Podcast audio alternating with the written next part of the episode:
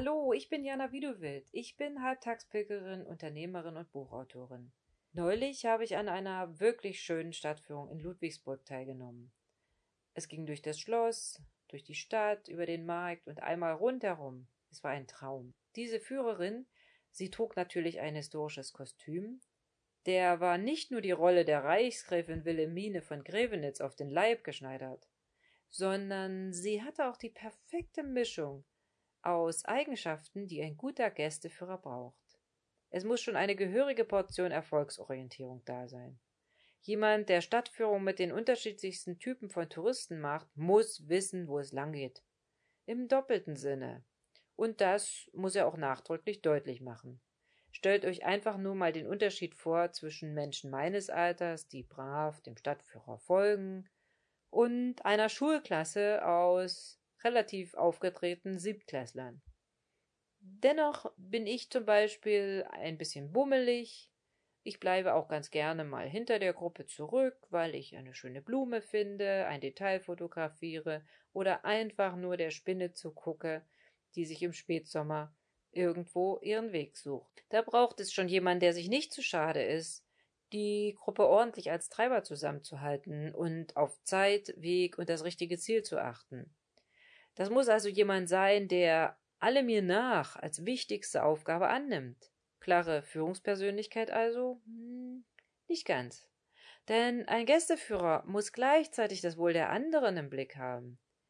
Wenn er, wie der Herr Kittel aus dem Einzelhandel, wie von der Tarantel gestochen vorne wegläuft, so wie es mir im vergangenen Jahr in Thailand passiert ist, verzweifeln die Teilnehmer. Ich erzähle kurz von Thailand. In Thailand haben wir eine Dschungeltour gebucht, weil man sollte als Europäer, glaube ich, nicht alleine im tiefen Dschungel herumlaufen. Und wir hatten eine hundertprozentige Führungspersönlichkeit erwischt. Ein sehr zielorientierter Mensch, der wusste, wo es lang geht. Allerdings hatte er so viel Führung, dass er weder auf das Alter noch auf die Konstitution, geschweige denn die Bedürfnisse der Teilnehmer auch nur im Mindesten eingegangen wäre.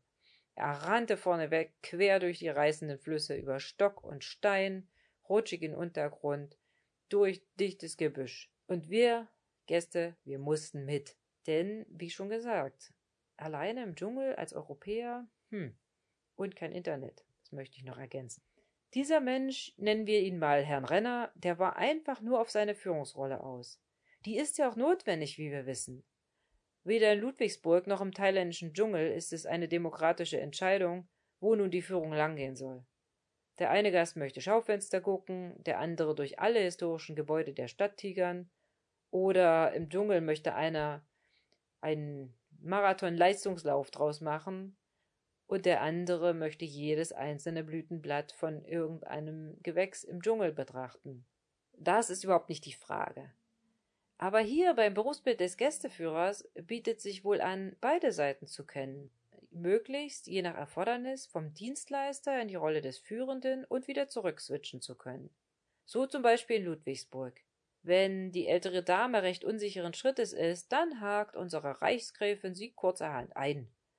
So stellt sie sicher, dass sich die Dame gut fühlt, nicht hinfällt und sie selbst das richtige Tempo wählt. Wenn jemand immer wieder zurückbleibt, so wie ich, dann wird eine kleine Rolle gespielt, nämlich mit dem Kerker gedroht wegen Fernbleibens von der Truppe. Und schon hat die Reichsgräfin die Lache auf ihrer Seite und ich beeile mich, hinterherzukommen. Denk mal darüber nach. Kannst du switchen? Bist du mal Dienstleister und mal Führungsperson? Oder fällt es dir möglicherweise sehr schwer, klar zu sagen, wo es lang geht? Du hörst dich lieber noch einmal um, bevor du losgehst? Wunderbar. Alle Eigenschaften von uns Menschen sind wunderbar, wenn sie sich dort entfalten können, wo sie den besten Nutzen bringen. Ja, und du weißt ja, dass ich immer wieder sage, dass du deine Werbung für dein Unternehmen als Arbeitgeber nach den Motivatoren ausrichten solltest, die die zu besetzende Stelle erfordert. Wenn du also Stadtführer suchst, Gästeführer oder auch Dschungelführer, dann sollten diese Menschen beides haben Führungsanspruch und Dienstleisterdenken. Sie sollten ambivalent sein und von der einen Rolle leicht in die andere schlüpfen können. Wie du das feststellst? Mach doch mal ein Vorstellungsgespräch mit vier oder fünf Bewerbern, die du gerne für deinen Job haben möchtest. Und dann lass doch eine kleine Führung organisieren, zum Beispiel durch dein Büro oder drumherum. Gib nichts vor. nicht wer führt, nicht wer den Teilnehmer spielt, und schau mal, was dann passiert. Wer übernimmt sofort die Entscheidung, wer prescht voran und geht an die Spitze? Wer hingegen hört aufmerksam zu, überlegt und gibt dann Ratschläge? Wer kümmert sich hinten darum, dass alle mitkommen? Derjenige, der die Entscheidungen trifft, sich einbringt, aber eben auch Dienstleister ist und sich um das Wohl der anderen sorgt. Genau der, der ist dein Mann oder deine Frau. Ich wünsche dir ganz viel Spaß beim Ausprobieren und noch eine wunderschöne Woche. Wenn du zu diesen Themen mal einen Workshop mit mir buchen möchtest, melde dich doch gerne per Mail an info at kommunikationdde Ich freue mich so sehr auf dich und auf den nächsten Podcast mit uns zusammen. Alles Liebe, deine Jana.